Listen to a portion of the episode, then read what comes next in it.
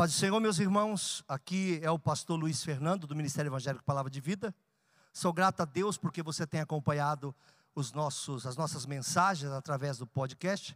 E se você também quiser, nesse momento, contribuir com suas doações de alguma forma, nós temos aqui a conta do Bradesco na agência 0525, conta 80002, dígito 3. Ou no Santander, agência 0174, conta 13002611, dígito 2. E o CNPJ do Ministério é 03 742 978 mil ao contrário 17. Muito obrigado pelo carinho. Deus te abençoe. Fique em paz. Apocalipse capítulo 2. A carta à igreja de Éfeso. Aqui o Senhor faz algumas recomendações Aqui o Senhor dá um puxão de orelha, aqui o Senhor elogia. Essa carta se aproxima muito da nossa vida cristã, falando como um todo, nas nuances da nossa vida cristã. Ninguém está bem o tempo todo, também ninguém, ninguém deve estar mal sempre. Deve haver mudança, para que aconteçam mudanças, eu preciso perceber as mudanças que são necessárias. Esse texto vai falar um pouco sobre isso. Versículo 1, eu vou ler até o 7, depois venho ministrando, tá bom? Ó, vou pedir para vocês um perdãozinho, está um calor a mais que normal. Por causa da nossa construção aqui ao lado, tivemos que tirar esse o ar condicionado do lado de direito, que ele vai ter que mudar de altura, tá bom? Tá tendo uma construção do outro lado. Então peço perdão para os irmãos que aí estão com calor, estão sofrendo. Eu adoro. Eu estou no céu. 40 graus para mim é vida. Então, você que está sofrendo, ah, que pena. Eu sei que não é fácil, né? Mas você não quer estar no Guarujá, no verão também, achar que tudo é festa, né? Eu fui para Palmas do Tocantins e o pastor avisou lá para mim, rapaz, olha, deve estar uns 35 graus. Falei, estou em casa, pastor, fica tranquilo. Estou em casa. Ah, mas aqui não tem umidade. Estou em casa, pastor, fica tranquilo, tomo banho, não tem problema. Vamos lá ao texto. Escreve ao anjo da igreja que está em Éfeso. Assim diz aquele que tem em sua mão, em sua destra, sete estrelas, que anda no meio dos sete castiçais de ouro. Eu sei as suas obras e o teu trabalho e a tua paciência. E que não pode sofrer os maus, e puseste à prova os que se dizem, a... dá até medo de falar isso hoje em dia, né? Tem mais apóstolo do que membro. Os que se dizem apóstolos e não são, e tu os achaste mentirosos, em outra versão, mais aproximado, inclusive, os achaste em falta. Sofreste, tens paciência. Trabalhaste pelo meu nome, não te cansaste. Tenho, porém, contra ti que deixaste o teu primeiro amor. Só esse versículo volta um minutinho, só esse versículo, poderíamos ministrar muito tempo sobre isso. Que eu acho que existe uma falácia. Como eu não terei tempo de pregar sobre isso a fundo, já vou deixar aqui uma pequena pincelada. Há uma falácia que parece que quem se converteu tem o primeiro amor e quem está mais tempo na igreja não deve ter. Eu partindo do pressuposto que quem se converteu tem o primeiro amor e quem já tem 20 anos de igreja não tem o primeiro amor, é a mesma coisa que acreditar que Jesus não me ama como amava Pedro. O primeiro amor é o único amor. Ele não diz o primeiro na expectativa de que tem um segundo. Ele diz o primeiro como referencial de amor. Então, equívoco como nós, pastores, podemos distorcer, dizendo a uma pessoa: olha, é que você já saiu do primeiro amor. Não tem o primeiro amor. O primeiro amor é o único amor. É o primeiro amor, é o último amor, é o único amor. É da mesma forma que o Senhor me ama, é a mesma forma que eu creio que ele amou os seus discípulos. Bendito seja o nome do Senhor. Mas como não vou ficar tanto tempo nisso, quero passar. Lembra-te, pois, de onde caíste, arrepende-te, pratica as primeiras obras. Quando não, brevemente a ti virei e tirarei do seu lugar o teu castiçal, se não te arrependeres. Tens, porém, isto: que aborreceste as obras dos nicolaítas, os quais eu também aborreço. Quem tem ouvidos, ouça o que o Espírito diz às igrejas: ao que vencer, dar-lhe-ei de comer da árvore da vida que está no meio do paraíso de Deus. No início que eu estava lendo, vocês devem ter percebido que eu parei de ler, como se eu não estivesse enxergando. Não, eu estava me acostumando com o farol de trem que deve estar brilhando. Você está vendo a minha cara? Então, aí você olha, a primeira olhada, e você vê a Nova Jerusalém. Não, não, não precisa, não precisa pagar não, fica à vontade. A Nova Jerusalém, que ela vai descer sobre a Jerusalém de hoje, com tanto poder e glória que diz que naquele dia não precisaremos mais de luzeiros, porque o próprio Deus alumiará. Bendito seja o nome do Senhor. Então, às vezes eu dou uma olhadinha assim, sem querer, de lado, e quando dou uma batida, demora um pouquinho para voltar, mas já voltou, obrigado. Pode deixar aí tranquilo que já voltou. É só aquela primeira olhadinha. A primeira coisa, a primeira questão que muito se debate nesse texto é o versículo primeiro. Que quando fala o anjo, que no grego é ângelos, mensageiro, há uma corrente teológica que diz que são anjos e não pastores. Mas eu acredito que os anjos da igreja aqui nomeados são pastores, é o que eu acredito. Mas isso começou a ser debatido, porque homens de Deus começaram a usar esse texto para religiosidade. E tudo que esse texto luta contra é a religiosidade. Então ele fala dos. Se você voltar um versículo antes e um 20, vai explicar bem, eu não vou ter tempo para isso. Mas ele fala que os castiçais são as igrejas. E fala do anjo da igreja. Ou dos homens que estão à frente de igrejas. Há uma corrente teológica diferente, eu respeito. Mas aqui tratarei como anjo da igreja uma comparação respeitosa com autoridades, uma comparação respeitosa com os homens de Deus. E aqui ele diz no versículo primeiro: escreve ao anjo da igreja que está em Éfeso. Assim diz aquele que tem na sua mão as sete estrelas, quer dizer, ele anda com as igrejas em sua mão. O Senhor jamais perdeu o controle de todas as suas igrejas ou a sua única igreja na terra. Diferentes povos, mas uma só igreja, um só Senhor, um só Deus, uma só fé. Nunca houve a perda do controle, o Senhor nunca perdeu o controle. Nós às vezes achamos que Deus não vai fazer, mas Ele já está fazendo, apenas na pressa dele, do jeito dele, da forma dele, que às vezes não é a nossa forma. Então, acreditar que o Senhor tem o controle faz toda a diferença naquilo que eu estou vivendo. Olha o que diz o versículo 2: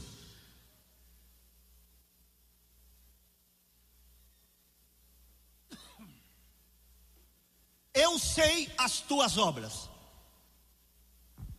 o teu labor, o teu serviço. Aqui ele diz: Eu sei que você está trabalhando, eu sei o que você faz, e eu sei para quem você faz, mesmo em tempos difíceis. A pandemia foi uma prova disso, a pandemia para mim, para mim, Luiz. Até a semana passada, para mim, a pandemia era a terceira guerra mundial. Mas agora resolveram brincar de bomba lá. Agora já não sei se haverá uma quarta ou a. Mas a pandemia para mim foi a terceira guerra mundial. E mesmo assim a igreja cresceu aonde quer que ela esteve. Você pode achar que algumas igrejas diminuíram, mas você não sabe, a igreja cresceu. Porque são nesses momentos que os irmãos que estão meio afastados começam a ficar inteiros dentro, porque começam a buscar o Senhor, porque sabe que a saída em momentos como esse é o Senhor. E a igreja prestou um serviço aonde ela esteve, em qualquer lugar onde teve pandemia, guerra ou o que for, a igreja estava ali. Então ele está dizendo: Eu conheço o teu trabalho. Irmãos, muita gente aqui trabalhou e muita gente que teve medo também. Mas o temor a Deus é maior do que o medo pessoal. A esperança de que Deus tem o controle era maior do que a própria doença que nós vivemos e tivemos que estar aqui de plantão atendendo gente que estava perdendo gente. E mesmo assim a igreja continuou adorando, mesmo assim a igreja continuou glorificando, mesmo assim a igreja continuou ajudando. Então o Senhor conhece o teu trabalho, ainda que os homens não te veem, Deus está te vendo e importa agradar a Deus do que aos homens. Nós temos sempre a ideia de que somos invisíveis em algumas situações, mas aqui ele diz: Olha, eu conheço o teu trabalho. E a tua paciência, em outra versão, perseverança, quer dizer, pessoas que permanecem fiéis. Eu anotei muitas coisas, mas não terei tanto tempo que vou me deter num pedaço aqui. Paciência, perseverança, quer dizer, continuidade, fidelidade. Um homem de Deus continua. Uma mulher de Deus vai em frente, vai mancando, mas vai, vai machucadinho, mas vai, vai cansado, mas vai, anda rápido e às vezes anda devagar e às vezes nem parece que está saindo do lugar, mas vai porque acredita que Deus está com ele. É necessário ter paciência e perseverança, que é a prática desta paciência. Você já foi alguma vez numa igreja? Eu vou muito, eu viajo muito. Chegando nessa igreja, você foi lá pregar. Chegou lá, tinha 10, 12 pessoas, porque alguns medem a igreja por isso, eu não penso assim. E aí você ficou imaginando, passou quanto tempo o senhor está cá? Está nesse lugar? O pastor falou, estou aqui há 10 anos. E você não fala nada, mas por dentro você pensa, rapaz, 10 anos não tem ninguém. Como não tem ninguém?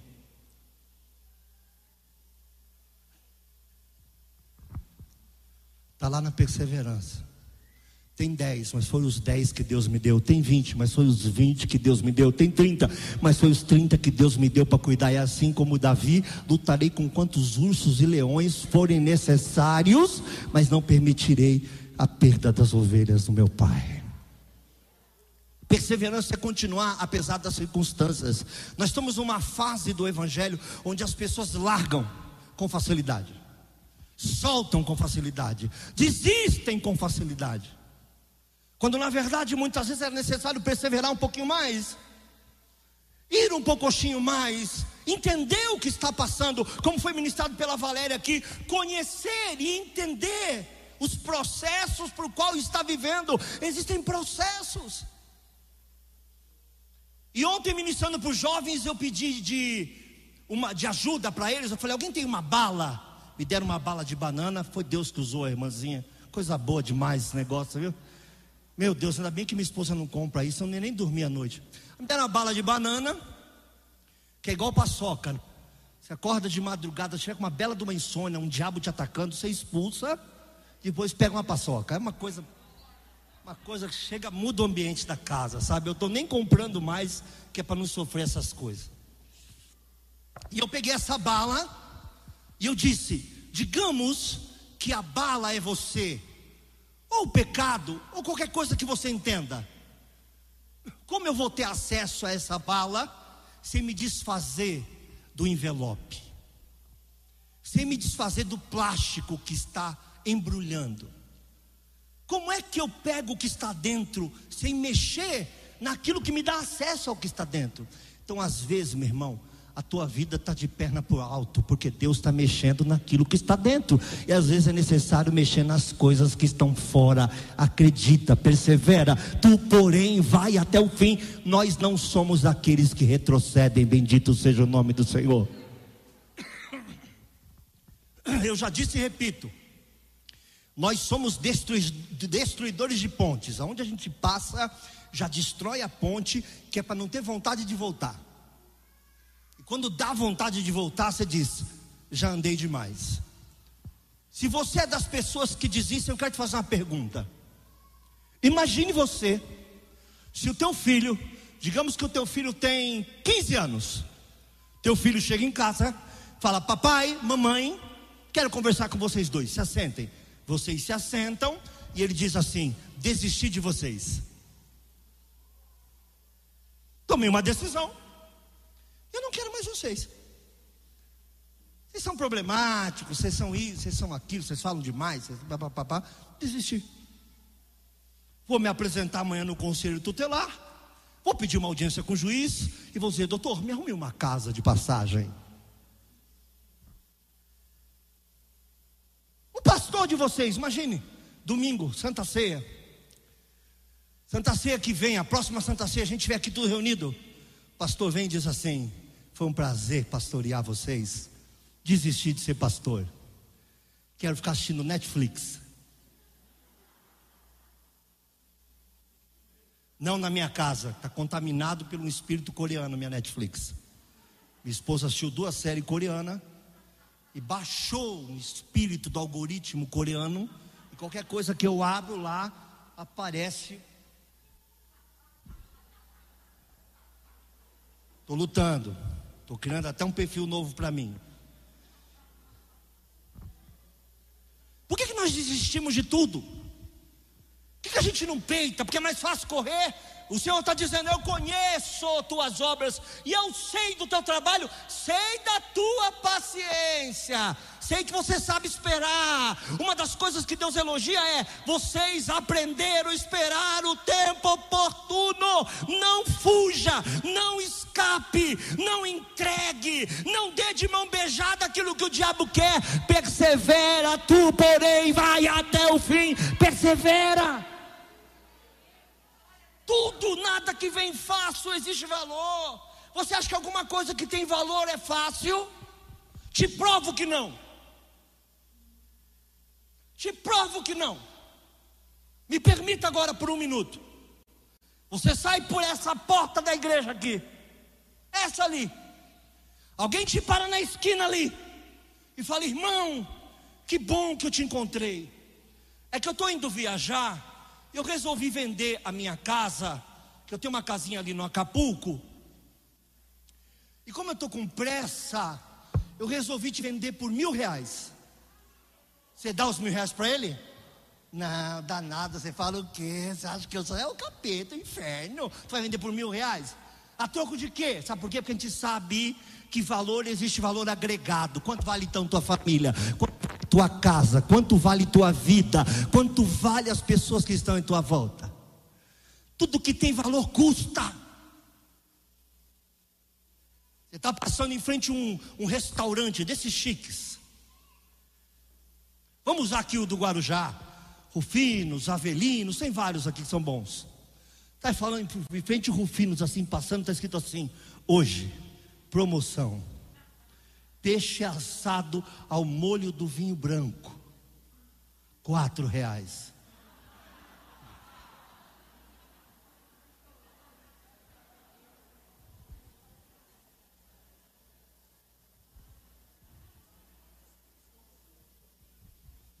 Você liga para toda a tua família e fala, vamos atropelar até acabar com tudo. Você fala, ah, mano, posso fazer uma pergunta?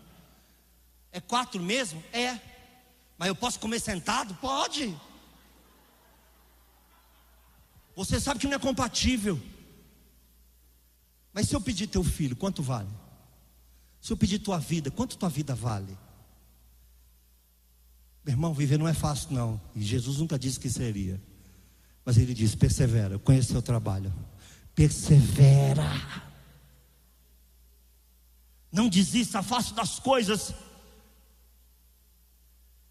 nós abrimos mão de coisas, abrimos mão de pessoas, abrimos mão de trabalho.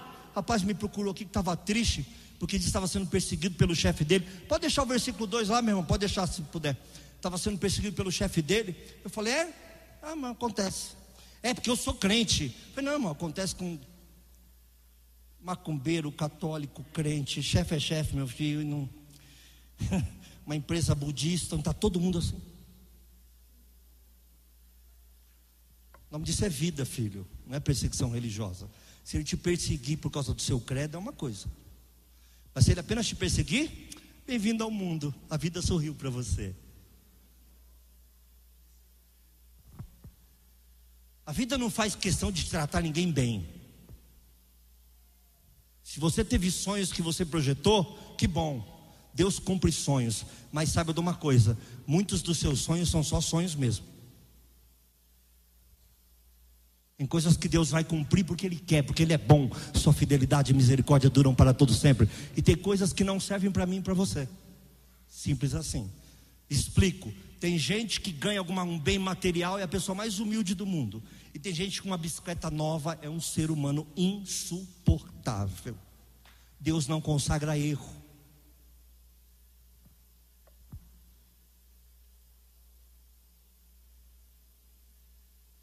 Mas esse mesmo texto que diz da perseverança, da paciência, diz assim: e que não pode sofrer os maus. E aí começa a complicar. Qual é a nossa parte com os maus? Ah, ele é assim, mas é meu amigo. Qual é a nossa parte com os maus? Diz mais: e puseste à prova, isso é uma coisa que eu queria que você entendesse. Todo mundo que está nessa igreja e os milhares que vão nos assistir pela internet, sei lá quantos, centenas, milhares, não sei, ou apenas mil, apenas um. Nós não colocamos à prova pessoas que se nomeiam em Deus. Nós aceitamos qualquer palavra de qualquer pessoa, de qualquer profeta, de qualquer não sei o que, de qualquer apóstolo, de qualquer pastor, qualquer um que vem, qualquer um que chega. A gente não conhece a história, não sabe de onde vem, de onde ele veio, o que ele é, quem ele é. Mas a gente aceita.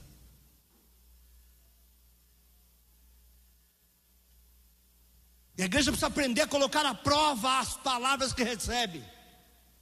Colocar à prova as coisas são ditas a respeito dela. E você vai achar que muitas coisas não são verdade e que muitas coisas serão achadas em falta. Eu sou testemunho, olhe para mim. Eu tenho oito filhos, mas em casa nenhum. Pensa num profeta aqui da cidade. Pensa um na sua cabeça agora. Mulher ou homem? Já me profetizou um filho. Teve um que disse: ano que vem eu volto e você vai estar com um casal de gêmeos se segurando no púlpito. Pensei comigo, Deus me defenda. Tão bom profetizar gêmeo para os outros, né? Eu aprendi que ser pai de gêmeos é difícil com a Ismênia está ali atrás. Que um dos filhos dela gritava, a gente chamava ele de Uni, do filme, do desenho A Caverna do Dragão, para os mais velhos, porque ele gritava. A gente batia na porta dela para saber o que estava acontecendo. Não era, Mena? E na madrugada a gente morava no sobradinho, tudo apertado, 70 metros quadrados, 60. E a madrugada ele já começava. E ele chorava assim. Dava um nervoso na gente, rapaz. Que lua que é? Dava um nervoso, a gente ia lá, não tinha nada. Ali eu aprendi. Talvez gêmeos não seja uma coisa tão simples. Graças a Deus são criados, né, Mena? Graças a Deus passou. Se quiser, a gente ora para receber mais os dois, tá? Procura a gente no final, a gente profetiza mais dois, quatro, seis, qualquer múltiplo que você achar melhor para você. A gente não coloca as coisas à prova. Teve dia de eu estar aqui com a minha esposa. E gente famosa olhar para a gente e falar: ano que vem, Deus vai te dar um filho. Eu virar para ela e falar: não, deixa entrar no teu coração, porque não é verdade. Está aqui, pergunte a ela. Nem deixa entrar no teu coração, isso é só carnalidade. Nós não colocamos as coisas à prova. Então, qualquer voz do diabo, qualquer voz de quem quer que seja, para nós vira verdade. E pessoas que são movidas à profecia, e eu sou pentecostal, mas não tem como base a palavra de Deus, estão em caminho equivocado. Não existe maior autoridade do que a palavra do Senhor. A Bíblia não é só a palavra de Deus, a Bíblia é Deus escrito. Tudo que você precisa saber sobre Ele está aqui.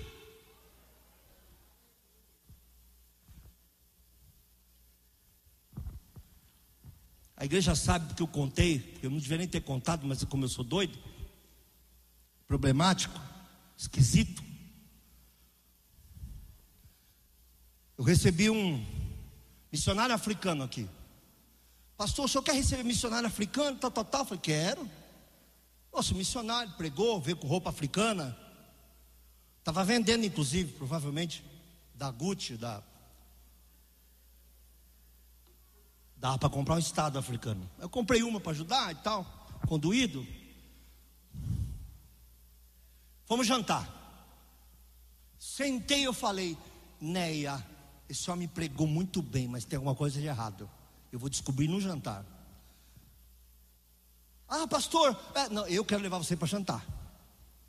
Sentei com ele, fomos apertando. Isso vai dar um problema para mim, porque eles tudo me conhecem. Eu fui apertando a criança. Aí já descobri que ele estava hospedado em Balneário Camboriú. Fui apertando a criança. Apertando. Descobri que o filho estuda em Balneário Camboriú. Eu digo, rapaz, essa ponte aérea tua é difícil. Como é que você faz para ficar indo da África para. Ele falou, não, eu moro em Balneário Camboriú. Eu falei, mas você não é missionário africano? Ele usa a semântica, ele usa o português, como ele é africano. Ele não é missionário na África, ele só fala sobre missionário africano.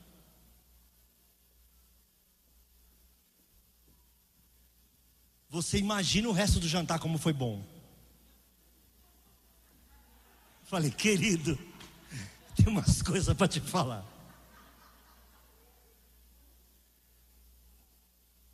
Nessas horas que a Néia tenta me beliscar, eu falo, nem chega perto de mim. Me deixa. Eu digo, querido, você sabe que eu sou pilantra, né, filho?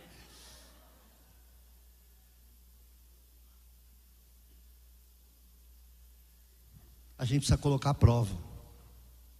Pessoas que andam com a gente, pessoas que falam coisas de Deus para a gente, é necessário colocar a prova. Essa conversaiada em evangélico de sentir no meu coração, tudo que a Bíblia fala é: use qualquer coisa, menos o que você sente no seu coração.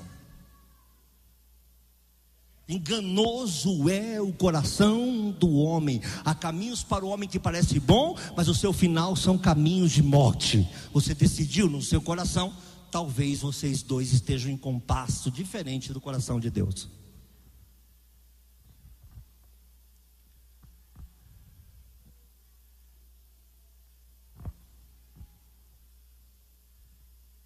Coloca como virtude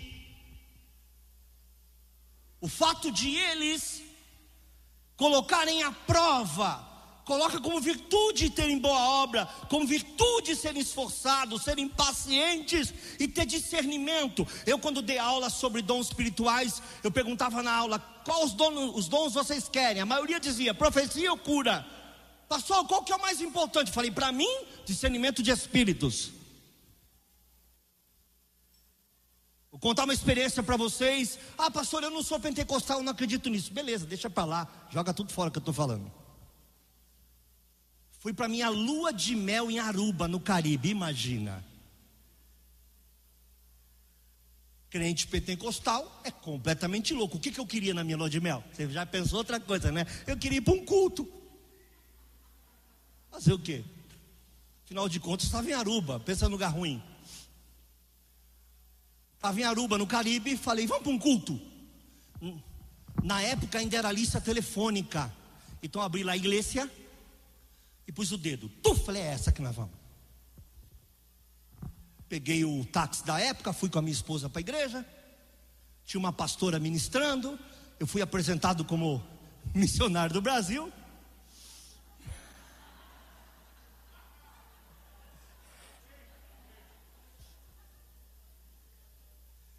Obviamente, eu estou brincando. E aí está um pastor brasileiro aqui conosco, tal, tal, tal. Está em lua de mel, pessoal, iu, iu, iu, é, as brincadeiras todo mundo faz. E eu queria dar a palavra para ele. Eu digo, rapaz, não era a intenção. A intenção era ouvir algo. Meu espanhol iniciando. Chego lá na frente, começo a ministrar, Deus fala para mim: essa mulher está com demônio. De qual mulher, Senhor? Diga, pastora. Eu digo, acabou minha lua de mel. Viro para a mulher e falo, posso orar pela senhora um minutinho? Que... É de Deus. Então pode sair da sua vida agora espírito de engano e de mentira. Caiu. Pá, como ali mal tempão expulsando. Imagine as coisas que ela dizia no meio da congregação. Eu saí de lá perguntando: não tinha um com discernimento de dizer a morte na panela? Não tinha um para dizer: existe fogo estranho em nosso meio? Um?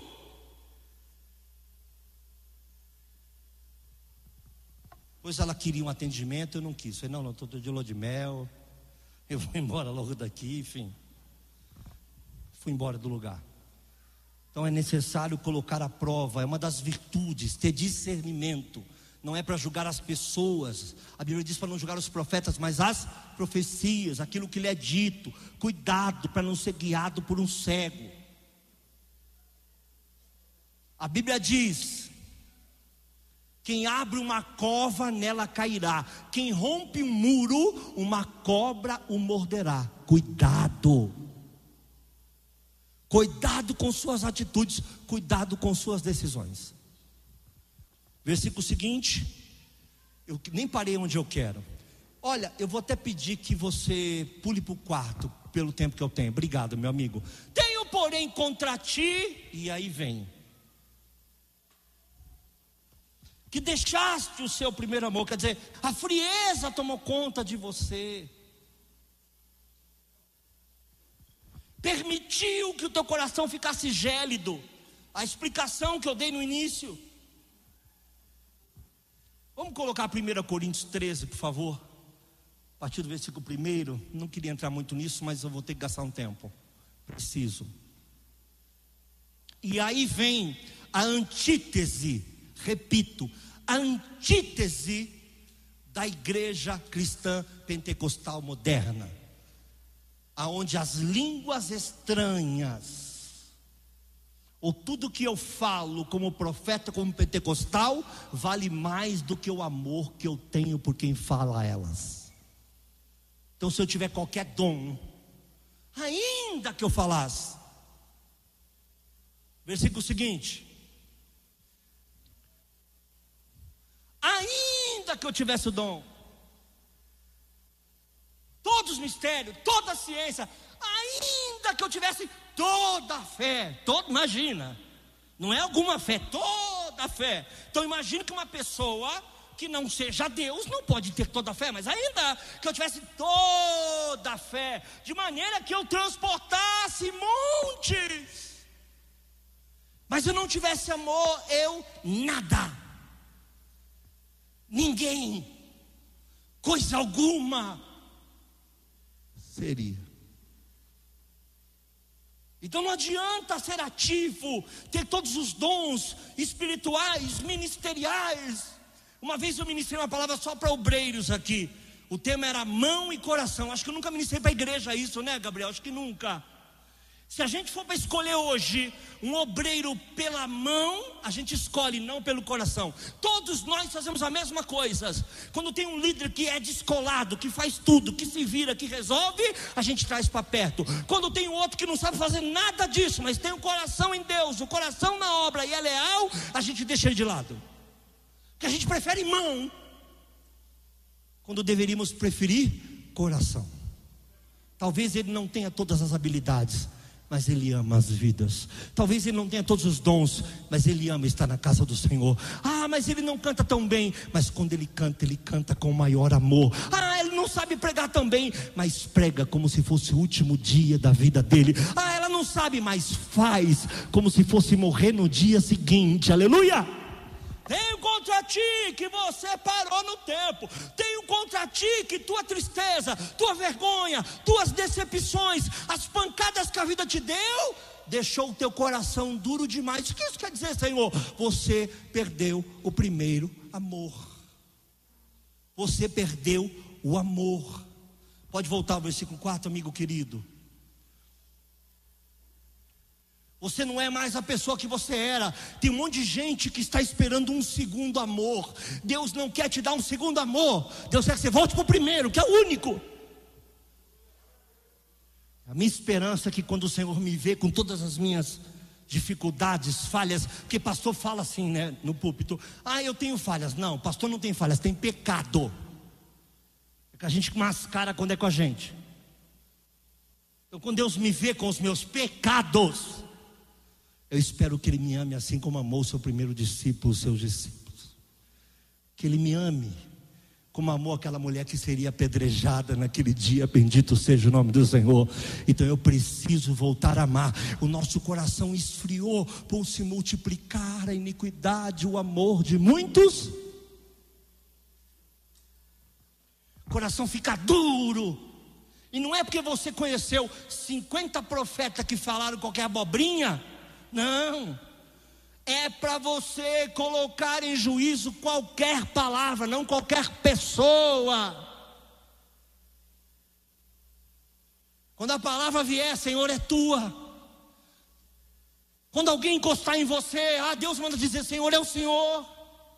Fecha a boca, não deixa falar, Senhor, me livra, me dá discernimento, me mostra e volte a amar as coisas que são de cima, bendito seja o nome do Senhor. A coisa que mais me incomoda no Evangelho é quando uma pessoa fala assim: ai, pastor, eu sei que eu preciso orar mais. Deixa eu te falar uma coisa: oração não é precisar orar mais, é voltar a amar o Senhor, porque quando você amava a sua esposa, ela não era sua esposa ainda, quando você amava o seu namorado e não era seu esposo ainda, você não via a hora de bater no portão dela, lembra? Não era uma obrigação não tinha cansaço. Eu trabalhei muito hoje, eu estou com dor de cabeça, nada disso existia. Você pegava três ônibus se precisasse, mas ia lá bater no portão. Então você não ia lá porque você tinha uma obrigação de bater ponto, você ia lá porque encontrar alguém que você estava completamente apaixonado. Então volte a amar o Senhor, volte a querer estar com o Senhor, volte a querer buscar o Senhor,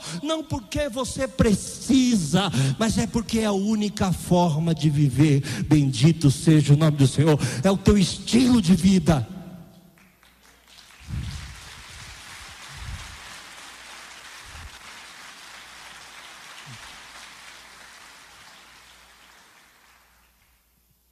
Não, pastor, mas eu coloco louvor lá na minha casa. Não, não. Tua casa tem que ser o louvor. Que você coloca para ouvir, pouco importa. Você é o louvor. Você não entendeu ainda que o louvor que Deus quer é você? Você nunca entendeu aquele diálogo entre ele e Abraão? Eu já expliquei aqui mil vezes. Quer filho? Vou te dar filho. Eu vou te dar muitos. Olha as estrelas, olha a areia, mas tem uma coisa que eu preciso revelar que você não entendeu ainda.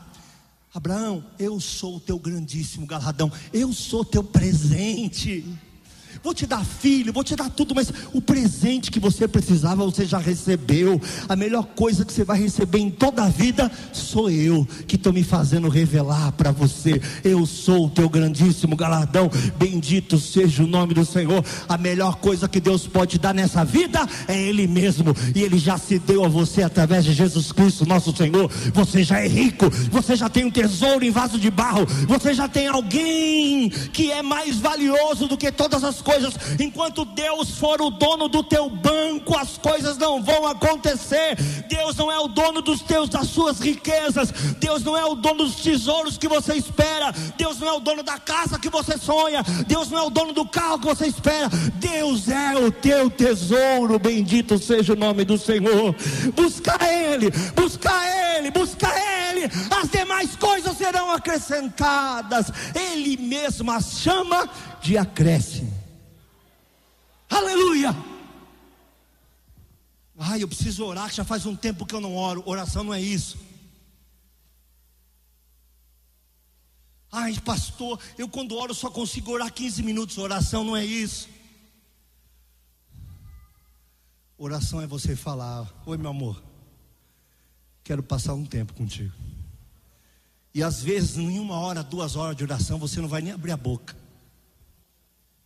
Você só vai dizer: Senhor, às vezes a dor está tanta, você só vai dizer: Senhor, não vale a pena te servir, apesar de tudo que eu tenho vivido. Como vale a pena estar contigo? Guarda o meu dia. Não, tem gente que só levanta a voz de manhã para dizer que eu faça bons negócios, que aquele negócio dê certo, olha que meu emprego não sei o quê, assim é que aquela porta se abra. Meu irmão, Deus não precisa abrir porta nenhuma para você enquanto você não entende que Ele é a porta. Quer que Deus abra a porta para você? Vai abrir, mas vai te tratar como um terceiro, alguém que quer alguma coisa. Deus não precisa abrir porta para você. Entra por ele e você vai encontrar pastagens, bendito seja o nome do Senhor. Ele é o teu presente. Você já teve algum amigo que estava andando com você e foi comprar alguma coisa, comprou algo para você também? Quem já passou por isso, levanta a mão. Eu já. Rapaz, se comprar, vou comprar um tênis aqui, pega um você também. Quem já passou por isso? Fez por quê? Porque você disse para ele, tem gente que fez de dó, você ficou dizendo para ele, você vê? Olha como é que eu estou andando. Aí o cara ficou com pena. Mas teve gente que apenas chamou. Teve gente que chamou para jantar e disse para você: quem vai pagar sou eu, porque a minha alegria não é o valor da conta. A minha alegria é compartilhar esse momento com você. Você já passou por isso? Então, meu irmão, mas quando você fica chamando a Deus apenas para jantar, para ver se ele paga. Isso não é relacionamento, viu, meu irmão? Não é relacionamento sadio, viu, querido? Você não leva mal, não. Isso é perda do amor. Quando Jesus é a sua obrigação, o que eu vejo de gente equivocada, eu sei que está cheio de pastor aqui, a culpa é nossa, pastores, a culpa é minha, vai, para não dizer que a culpa é de vocês. O que tem de gente que fala assim, que vem até mim e fala, pastor, Aí passou, não sei nem por onde começar a falar, morreu filho. Aí eu já estou duas santas ceias sem tomar ceia. E eu acho que Deus está bravo comigo. Imagina a cena: Deus bravo com alguém. É a medida emocional de um homem transferida para Deus. É a mesma coisa nas paixonites que é cantada nos nossos púlpitos tratando a Deus como uma alma amorosa e caridosa, como pai que eu não tive. Ele é pai, mas é outro tipo de paternidade. Não é o pai que você não teve. O pai que você não teve, você não teve. Simples assim. É outra paternidade. O evangelho é simples assim. Ai, Senhor, eu quero tanto que o Senhor me abrace. Do que nós estamos falando? De carência ou de adoração? Eu quero apenas que o Senhor receba a minha adoração. Eu quero ter um relacionamento contigo, ainda que esse relacionamento contigo faça com que eu abra mão de um monte de coisas que eu escolhi. Eu quero ter um relacionamento contigo, ainda que o relacionamento contigo faça com que uma série de coisas que eu sonho e desejo sejam colocadas de lado, porque a adoração ao teu nome fique em primeiro lugar. É isso, é relacionamento. Fora disso, perdeu o primeiro amor. Eu tenho um sonho, né? Eu sei que eu falar que eu tenho um sonho, reporta Martin Luther King, mas eu tenho um sonho. E o meu sonho é que em algumas igrejas onde ficam testemunhando na madrugada que o cara deu um avião e recebeu uma frota, sabe essas coisas? Eu tenho um sonho. Que alguém pega o microfone lá um dia e diga assim: tô duro, quebrado. E piorei aqui, que vocês tiram oferta pra caramba, hein? Piorei. Mas encontrei o meu tesouro. Até o pardal encontrou casa. Até a andorinha fez ninho. Eu encontrei os seus altares. Eu vim aqui dizer que o dinheiro não é tão importante quanto encontrá-lo. Eu vim dizer para vocês que a riqueza não é tão importante como ser filho dele. Bendito seja o nome do Senhor. Eu encontrei, e depois que eu encontrei, eu passei a olhar as coisas de maneira diferente. Coisas são coisas. Ele cuida de mim. Ele tem cuidado de vós. Lançai sobre ele toda a vossa ansiedade, porque ele tem cuidado de vós. Aleluia.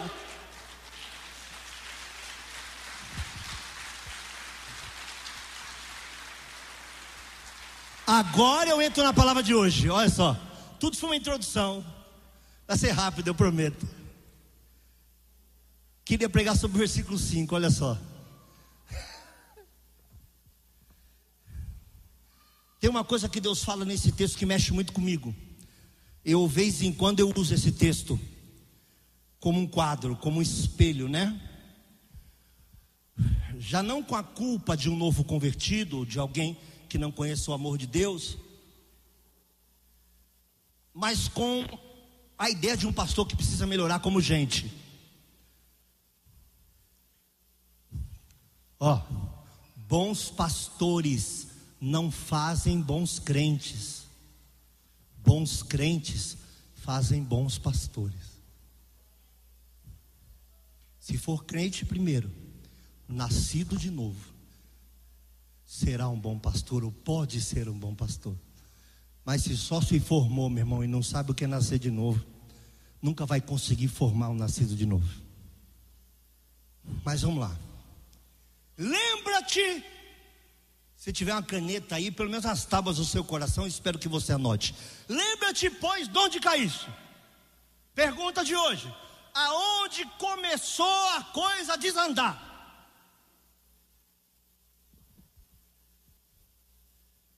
Em que momento a coisa começou a desandar? Quais foram os atos e atitudes que me distaram, que me distanciaram do alvo?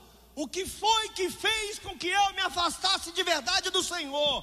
Com quem foi? Em que momento foi? Aonde eu andei? De que jeito eu andei? O que eu pensei? O que eu fiz? Qualquer coisa que não for isso é mentira do diabo. Se você pauta quem você é por alguém que está do teu lado, você está enganado. Ele não está dizendo, veja quem te levou para o mau caminho, olha com quem você anda. Não, veja onde você caiu, onde eu caí. Lembra-te, Luiz Fernando, de onde caíste? Em que momento você perdeu a essência? Em que momento você pegou um caminho que parecia mais fácil, mais cheiroso, mais gostoso, mais atrativo, mas te fez se afastar do teu Senhor? Glorificado seja o nome do Senhor. Os latinos, principalmente, os americanos não são tanto assim, não. Eu devo tirar o chapéu para eles. Mas nós latinos sempre temos ou uma desculpa ou alguém para culpar.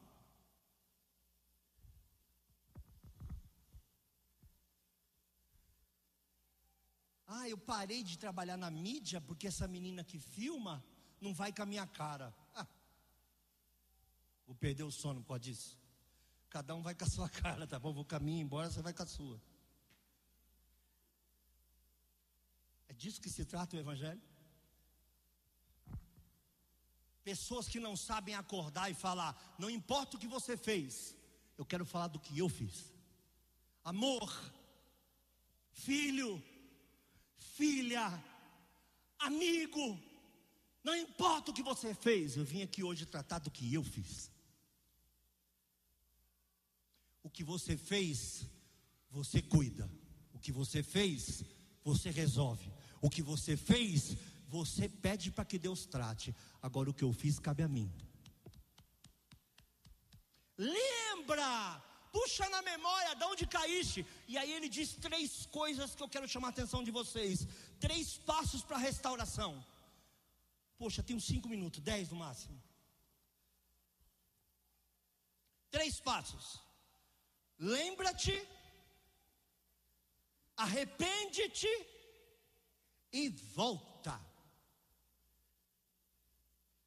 Ah, eu lembro que quando eu comecei eu orava, volta. Eu lembro que quando no início eu ajudava, volta.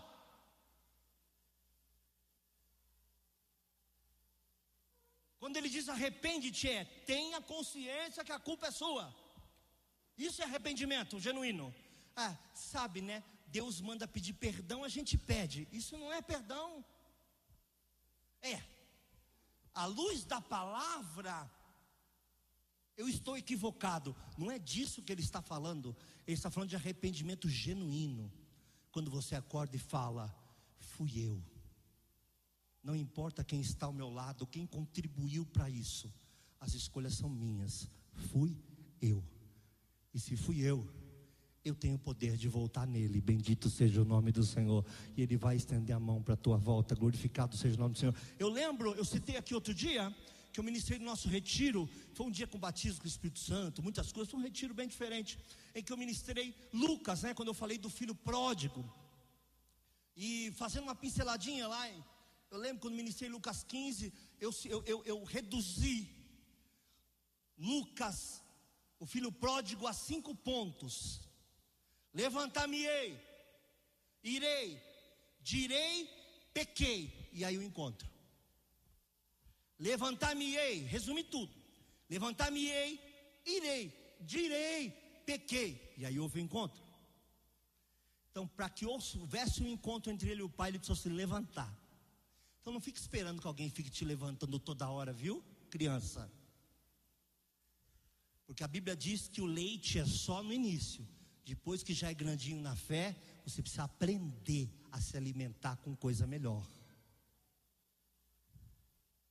Porque eu tenho certeza, mãe, que está aqui. Eu tenho certeza, você, pai, que está aqui. Quando teu filho é pequenininho, começa a chorar, dá o peito, depois dá mamadeira. Depois ele está com fome, você vai lá e dá comida para esse menino. Mas depois que ele tem 15, 16, e que a comida está na panela quente, você fala: faça-me um favor, você é aleijado, você tem algum problema?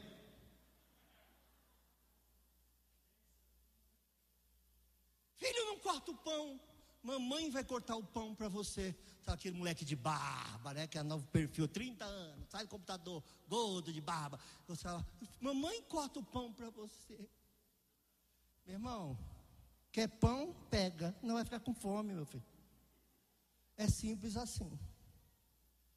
Minha mãe ainda tinha um certo requinte de crueldade. Me dava meia hora para comer. Passou da meia hora, ela recolhia. Você não quis? Não, mas não quis, não quis. Agora é só na janta. Tá bom, mãe. Havia um requintezinho de crueldade.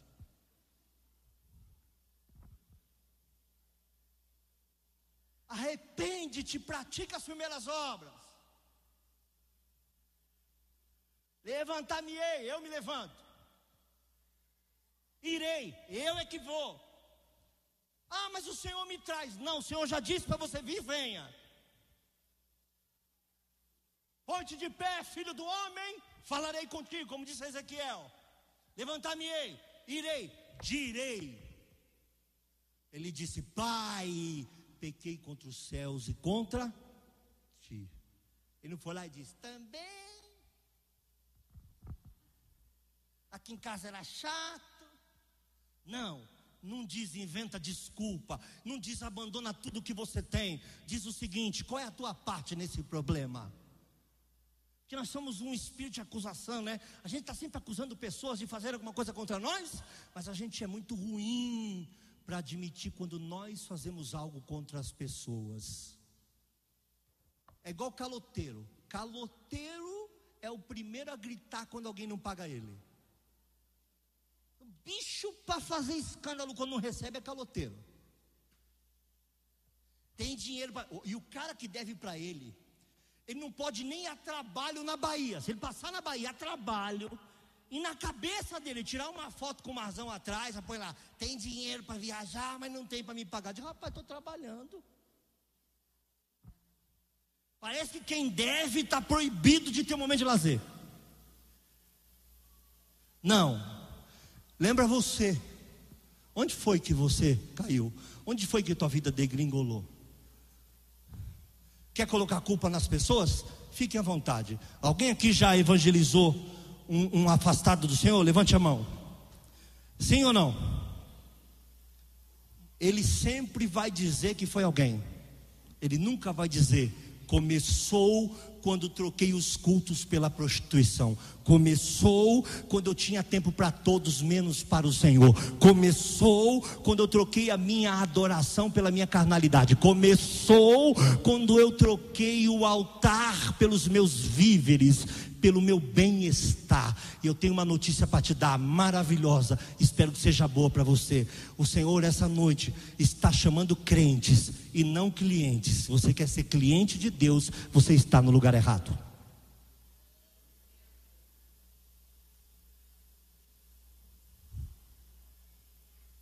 Hoje eu gostei do é, o louvor hoje foi. A pregação Daquele jeito. Outro dia eu preguei aqui, fizeram um corte no minuto, né? E eu sou veemente para falar. Quem acha que na minha vida normal eu sou assim, eu sou caladíssimo na vida, minha vida normal. Quieto. Mas quando eu estou pregando, eu não tenho mãe. Nem esposa, nem mãe, nada. Eu prego, preciso pregar. E aí o garoto viu um, um minuto com o pastor Luiz Fernando, ele colocou assim embaixo: Credo. Esse nunca ouviu nem não. É porque tem uma palavra nova aí que o pessoal anda com medo de dizer, né? De uns 10 anos para cá, que é a palavra não. Eu sei. Eu, não, eu nem te preparei para falar isso, né? Não pode mais falar não. Pode falar não para crente, não pode falar não para músico, não pode falar não para pastor, não pode falar não, não pode falar não, sabe? Viu? Quando, um, quando alguém se oferece para cantar na sua igreja, você tem que inclusive mentir. Se você for um bom pastor, precisa mentir que se falar a verdade, racha a cidade. Digo, eu não quero a senhora lá, a senhora é ruim demais. Meu Deus do céu, ninguém gosta da senhora, você não sabe nem cantar. Alguém já disse isso para a senhora alguma vez? É ruim de ouvir, hein? Não. Falar, ah, que dia é, irmã? Terça. Puxa vida! Quando a irmã volta para a cidade? Aí você fica torcendo para não falar, mês que vem, né? Falar, ai, não sei quando eu volto. Falei, yes!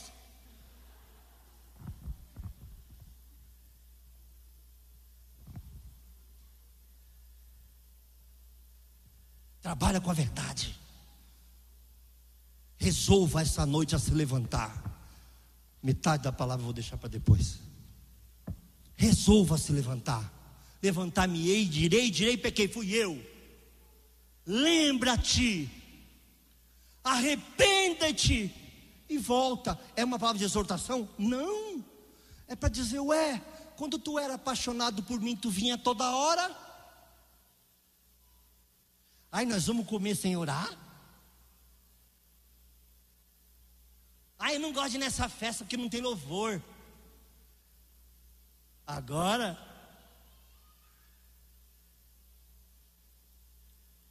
como é que está a tua vida com Deus? Como está a minha vida com Deus? Porque eu tenho certeza que essa palavra é para mim. Quer culpar as pessoas pelo teu enfraquecimento? A Bíblia não diz isso. A Bíblia diz: perdeu as primeiras práticas, perdeu o primeiro amor. Volta lá. Sabe quem você vai encontrar lá? Eu. Pleno, como sempre fui com você. Mãos estendidas, experiências espirituais, como sempre te dei. Experiências emocionais, como sempre fiz. A igreja evangélica tem virado um evento. Um evento. A gente escolhe onde vai. Tem gente que nem congrega, escolhe o dia de congregar, onde vai, com quem vai pregar ou quem vai cantar. O que, que é isso?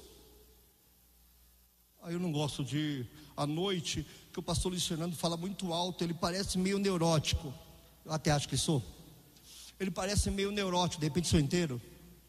Eu prefiro ir de manhã, porque o irmão, aí o outro eu não gosto de ir de manhã, o culto é muito. Rapaz, adora a Deus, irmão. Adora a Deus. Ah, porque lá eles só cantam worship. Adora a Deus, irmão. Ah, mas lá só tem hino da harpa. Adora a Deus, irmão. Adora a Deus, irmão. Esquece, se abstém, volta, pratica, já vem glorificando no caminho, vem exaltando no caminho, vem adorando no caminho, adore ao Senhor, lembra-te das primeiras práticas, como era. A gente na semana já pensava na roupa de ir. Hoje tem que ter alguém em casa dizendo: não vai tomar banho? Digo, rapaz, não é que você não quer adorar a Deus, você não quer nem tomar o banho. Você não quer nem sair na hora. Lembra, meu irmão? Lembra como era no início? Fazia as coisas por amor, fazia as coisas porque queria fazer. E hoje a gente precisa chamar a atenção para que você faça. Você imagina que vocês todos tenham que mandar mensagem para mim toda semana dizendo: vai pregar, hein? Vê se melhora, hein? Está pregando bem meia boca, hein? Gasta mais um tempinho aí. Imagina. Se eu não tenho a consciência de que eu preciso ficar, que a minha próxima mensagem vai começar 15 minutos depois que eu sair desse culto. Às vezes eu estou ali com a Priscila fazendo meu aula de pilates, que eu sou, estou todo torto, né? Estou fazendo pilates, está me botando meu ombro para trás. Estou me desentortando, né? Eu tô, perdi o papel no novo Corcunda de Notre Dame. Ela está me colocando para trás agora. E estou ali pensando, Senhor, esse texto caberia como uma luva na igreja. Se eu entrasse por esse caminho, às vezes andando, caminhando, a gente debate entre nós a palavra para saber o que vai ser ministrado no domingo. A palavra do, do, domingo ou da terça já começa na saída do culto. Isso ia ter que ser adoração, ninguém precisa me lembrar disso. Alguém precisa te lembrar que você precisa adorar a Deus hoje? Alguém precisa te lembrar que você precisa orar hoje? Se precisa, você está numa fase difícil entre o seu casamento com Deus.